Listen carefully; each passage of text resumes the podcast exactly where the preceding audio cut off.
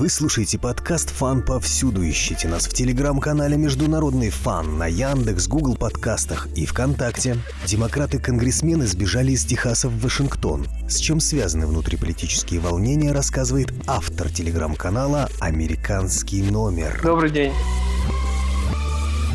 Все это идет от выборов 2020 года, когда Трамп заявил, что Байден победил при помощи фальсификации. Эта тема никуда не исчезла, и республиканцы о ней помнят. Трамп как лидер агитирует все штаты принимать законы об усилении электорального права. И это вызывает резко негативную реакцию вашингтонской бюрократии в своей массе республиканские штаты приняли решение ужесточить проведение голосования по почте. Вообще, как происходит голосование по почте? Ты просто ставишь подпись, запаковываешь конверт, твой голос считается учтенным. И он отправляет также по почте этот конверт с подписью или несет его в урну? В урну он ничего не несет. В том-то и дело, что те, кто не может выйти из дома, доехать до избирательного участка и положить бюллетень в урну для голосования. Поэтому существует вот голосование по почте. Что хотят сделать делать республиканцы, всего-навсего в этот конверт кроме автографа гражданина Соединенных Штатов, добавить его удостоверение личности, чтобы было понятно, что это проголосовал определенный человек. И они просят, чтобы номер был э, написан на конверте удостоверения, да, и, соответственно, имя, фамилия. Помимо подписи уникальной еще и номер соцстрахования добавить, чтобы убедиться, что это тот проголосовал, кому предназначен был этот конверт. Именно так. Подписи, понятное дело, что можно хоть тысячу выдумать. Как делали зомби, значит, мертвые души, когда придумали имя, фамилию умершего уже давно человека в начале 20 века. За него ставили подпись, и якобы это гражданин Соединенных Штатов проголосовал, и вот отправляли дальше. Республиканцы хотят принять закон, который обяжет людей проходить вот эту идентификацию по удостоверению личности. Там, по-моему, можно э, и права тоже приложить, потому что в Соединенных Штатах, в принципе, водительское удостоверение – это тоже документ, и по нему даже люди кредиты берут. И демократы характеризовали эти здравые меры как махинацию и как ограничение свобод. Кстати, хочу заметить, что республиканцы еще предложили ограничить число автономных и непроверяемых урн для голосования там, в торговых центрах. Эти урны, они стояли практически на каждом шагу, в каждой подворот. Сейчас они хотят это дело ограничить, упростить наблюдение за кто вносит бюллетени, в каком порядке это происходит. Ну, то есть подвести под черту такую контроля, а не оставить все это в таком вот хаотичном режиме, в котором это было в 2020 году. Да? Куча видеоматериалов есть по этому поводу. Соответственно, конгрессмены Техаса, демократы из Палаты представителей назвали это преступлением, что это попирается демократия, свобода человека. Непонятно, правда, в чем она здесь попирается. Начали говорить, что это и людей с ограниченными возможностями тоже будет ущемлять. Но, по сути, там ни о каком ущемлении речи не идет. Человеку с ограниченными возможностями, если он может поставить автограф, то никакого труда не составляет просто написать серию номер своего удостоверения личности. Процедура достаточно устаревшая. Идентификации по одной лишь подписи, сейчас уже, наверное, у всех есть какой-либо документ даже в Штатах. Конечно, да. У многих есть водительское удостоверение. Понятно, что в современных реалиях сколько появилось возможностей для подделки. Это тоже играет большую роль. И когда началось голосование по проекту в Конгрессе Техаса, Сенат сразу же его принял, ну, потому что в Сенате большинство республиканское. Но в Палате представителей-то на самом деле там и тоже э, большинство республиканцев, потому что, в принципе, Конгресс Техаса, ну, по сути, захвачен республиканцами, потому что там их везде большинство. И в Палате представителей, и в Сенате. Демократы из Техаса единственные в стране такие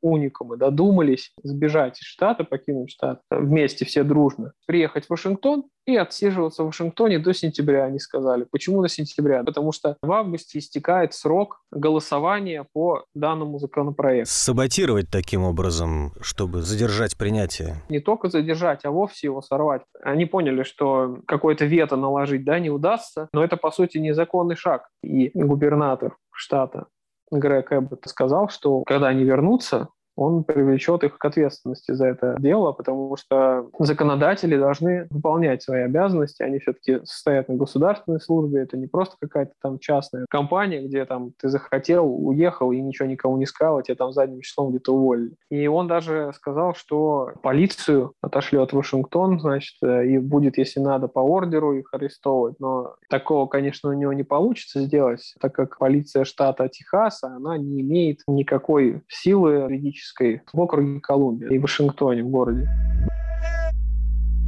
можно проследить такую тенденцию, что большинство СМИ, Washington Post, CNN, продемократические СМИ назвали этот шаг героическим. Никто не упомянул о том, что они по сути, нарушили и законы свои должностные обязанности не выполнили. Никто об этом не говорит, и вот эти вот неправильные действия, они почему-то восхваляются и поощряются. Президент и вице-президент, и, в принципе, вся демократическая верхушка точно так же отреагировали на это все. Они тоже сказали, что эти демократы техасские принесли себя в жертву демократии. Это на самом деле выдает их, потому что там никаких сверхъестественных антидемократических мер никем не предпринимается. Абсолютно нормальная практика. У нас так в стране голосуют. У нас для того, чтобы проголосовать, нужно паспорт предъявить. Этим самым они себя выдают, что в действительности в 2020 году победили именно с помощью фальсификации. Они надеются на эти фальсификации и теперь переживают, что их вот этого инструмента лишат. Трамп ведь э, обращался в суд и дело рассматривали, пересчитывали что-то, пересматривали все. Да, в суд действительно обращались, но, во-первых, честно, мы не можем уже говорить о том, являются ли действительно в Америке суды без беспристрастными. Мы можем утверждать, что они там, может быть, беспристрастными остались еще на таком среднем и низком уровне для граждан, для каких-то бытовых вопросов, вопросов юридических каких-то фирм, компаний, малого, среднего бизнеса. Но у меня сейчас большие вопросы и большая неуверенность, действительно ли суд остался беспристрастным в отношении власти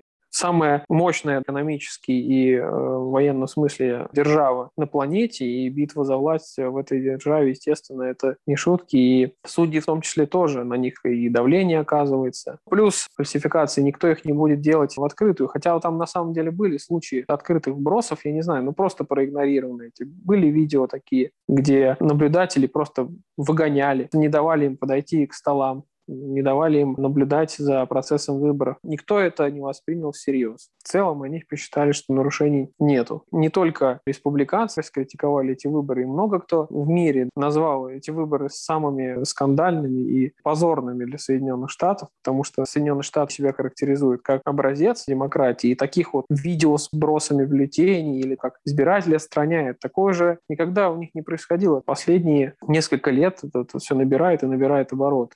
Демократы, находящиеся сейчас у власти, в том числе вице-президент Камала Харрис, на прошлой неделе занималась этим вопросом, встречалась с э, техасскими демократами, благодарила их, съездила в несколько штатов, в Мичигане она была, Детройт посещала, агитировала демократов местных, противостоять попыткам республиканцев принять подобные законодательства, ограничивающие, по ее мнению, права избирателей но сразу же средства массовой информации критикуют Камалу за то, что она вот этим всеми вещами занимается активно. А, миграционным кризисом, которым она должна была заниматься практически с самого своего вступления в должность, она не занимается, хотя она назначена ответственным Байденом за решение этого кризиса. Она один раз на эту границу съездила, выступила с конференцией, ей на конференции оплеуха надавали и консервативные журналисты, и либеральные журналисты. Либеральные, значит, раскритиковали за то, что она сказала сказала мигрантам из э, Мексики и Гватемалы не приезжать. Естественно, у прогрессивной части общества американской шок случился. Они же там welcome, все добро пожаловать. А тут вице-президент, еще и темнокожий, говорит о том, что не приезжайте